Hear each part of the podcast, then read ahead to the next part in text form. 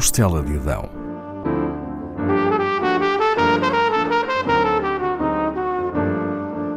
Com Paula Castelar.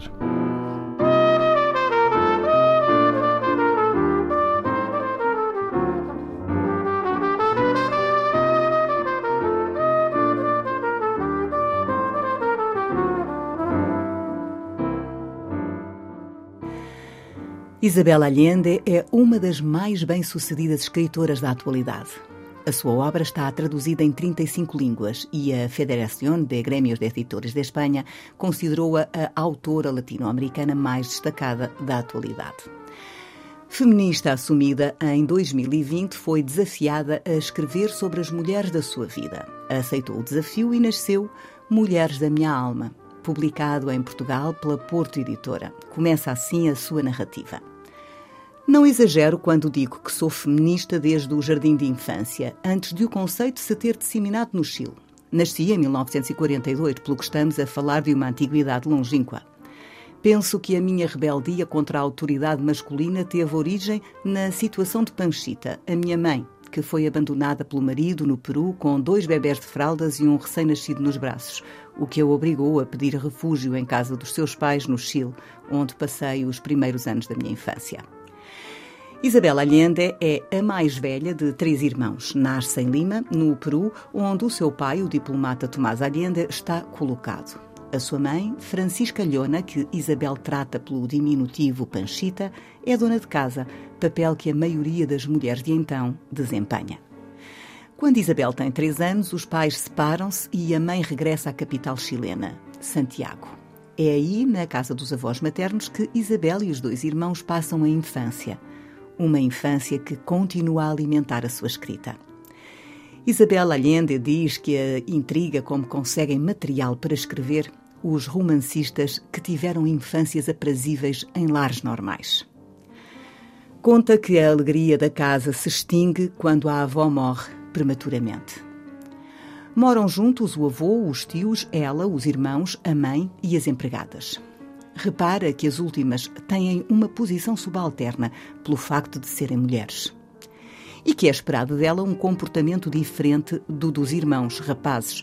A rebeldia deles é encarada como natural, mas a sua, não.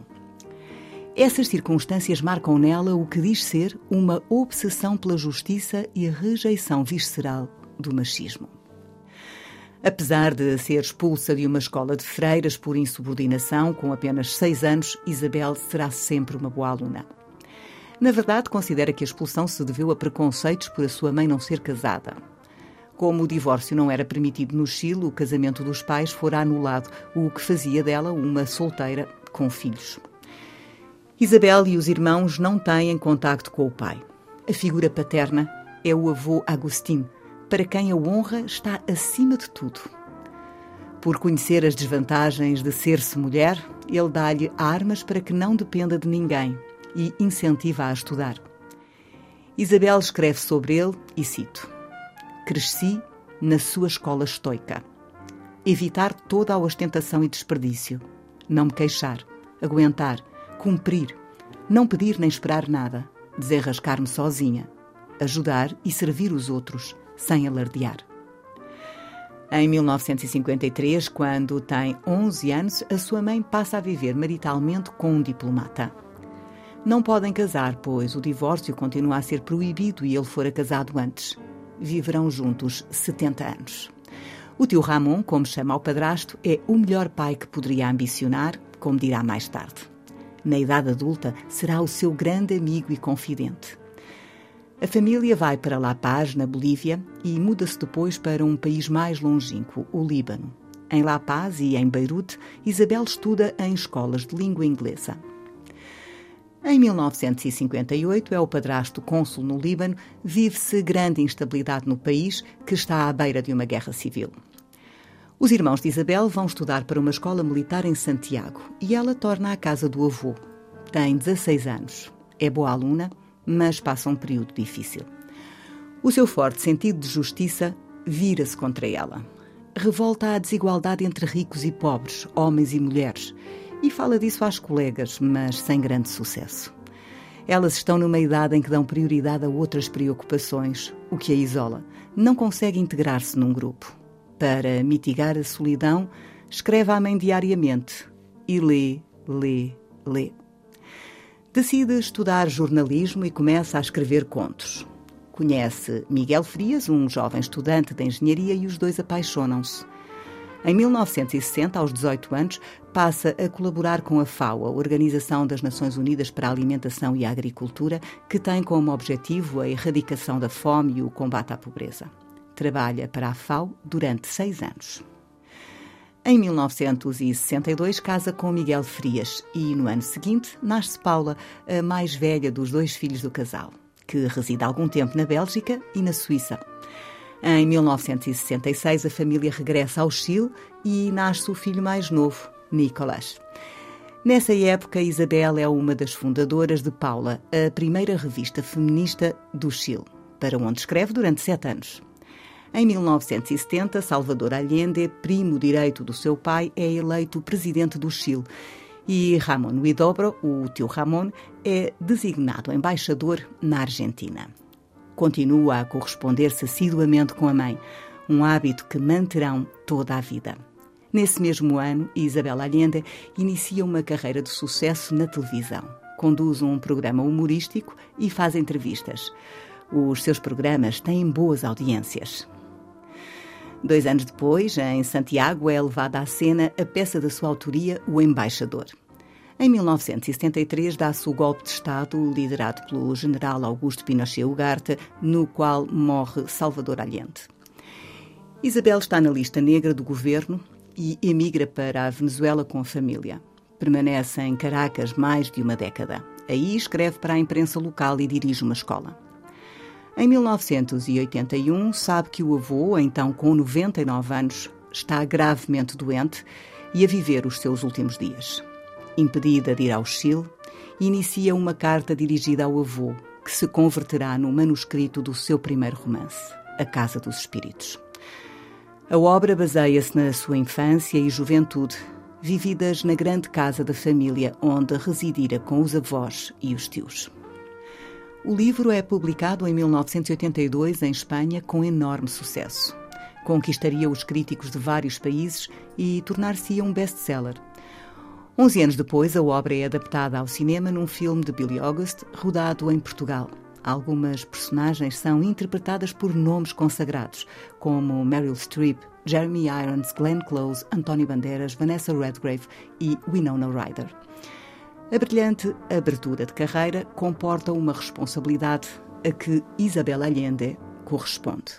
Até 2020 publica 20 romances. É uma escritora muito lida mundialmente e tem sido premiada e condecorada em vários países. No seu livro de crónicas As Mulheres da Minha Alma, editado em 2020, Isabel Allende dedica várias páginas à pessoa que considera ter sido a responsável pelo seu êxito literário, a sua amiga e editora em Espanha, Carmen Barcellas. Eis o relato de Isabel do princípio da relação das duas, eu era uma desconhecida que tinha escrito um primeiro romancezinho na cozinha do seu apartamento em Caracas. Carmen convidou-me para ir a Barcelona para o lançamento do livro. Não me conhecia de lado nenhum e tratou-me como uma celebridade. Deu uma festa em sua casa para me apresentar à elite intelectual da cidade, críticos, jornalistas e escritores. Não conhecia ninguém, estava completamente deslocada, mas ela tranquilizou-me com uma única frase: Aqui Ninguém sabe mais do que tu. Todos improvisamos. Isabel e Miguel Frias divorciam-se e ela muda-se para os Estados Unidos, onde em 1988 torna a casar com Willie Gordon, um matrimónio que durará 27 anos. Em 1990, após ser reposta à democracia no Chile, Isabel regressa a Santiago para receber o renomado prémio cultural Gabriela Mistral. Um ano depois, começa a maior tragédia da sua vida. Paula, sua filha, é hospitalizada de urgência e entra em estado de coma. Sofre de uma grave doença neurológica e morre no ano seguinte. Durante o longo período em que a filha está em coma, para conseguir lidar com o horror que está a viver, registra o que vai acontecendo. Isabel Allende diz que foi aí que a sua juventude acabou. Nasce o livro Paula.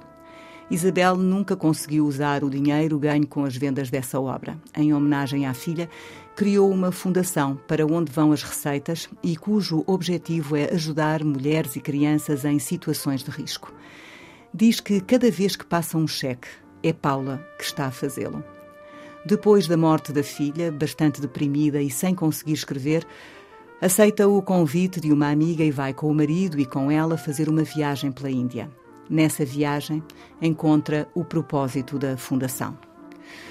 Numa entrevista dada à Luciana Leiderfarb do Jornal Expresso em 2020, resume assim o sucedido. Fomos de carro percorrer uma das províncias e, num descampado, o motor sobreaqueceu e tivemos de parar. Havia uma única árvore e um grupo de mulheres rodeado de várias crianças e fomos ter com elas. Eram muito pobres. Não conseguíamos falar, mas comunicámos e demos-lhes umas pulseiras que tínhamos comprado. Quando já estávamos a ir embora, uma delas aproxima-se e passa-me um vulto envolto em trapos. Pensei que me estava a dar alguma coisa em troca das pulseiras e recusei, mas ela insistiu. Espreitei entre os trapos e vi um bebê recém-nascido. Peguei nele, mas o motorista veio a correr e devolveu-o à mãe e arrastou-me para o carro. Ali explicou-me que esse bebê estava a ser dado porque era uma menina. Essa menina ainda me assombra. Achei que o dinheiro tinha de ser usado para ajudar meninas como ela. Isabela Allende tem a trabalhar com ela na Fundação A Nora e o Filho. A instituição tem permitido uma vida digna a muitas pessoas.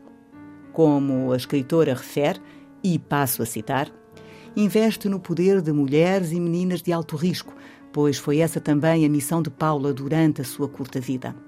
Foi uma decisão acertada. Graças a essa fundação que se mantém com uma parte substancial dos proveitos dos meus livros, a minha filha continua a ajudar o mundo. Isabela Allende vive desde 1988 na Califórnia. Em 2015, divorcia-se de Willie Gordon. Torna a encontrar o amor daí a dois anos, e em 2019, um mês antes de completar 77 anos, casa com Roger Cookras. Entre as muitas distinções recebidas por Isabela Allende, que é membro da Academia Americana de Artes e Letras, está a Medalha Presidencial da Liberdade, que lhe foi entregue por Barack Obama em 2014.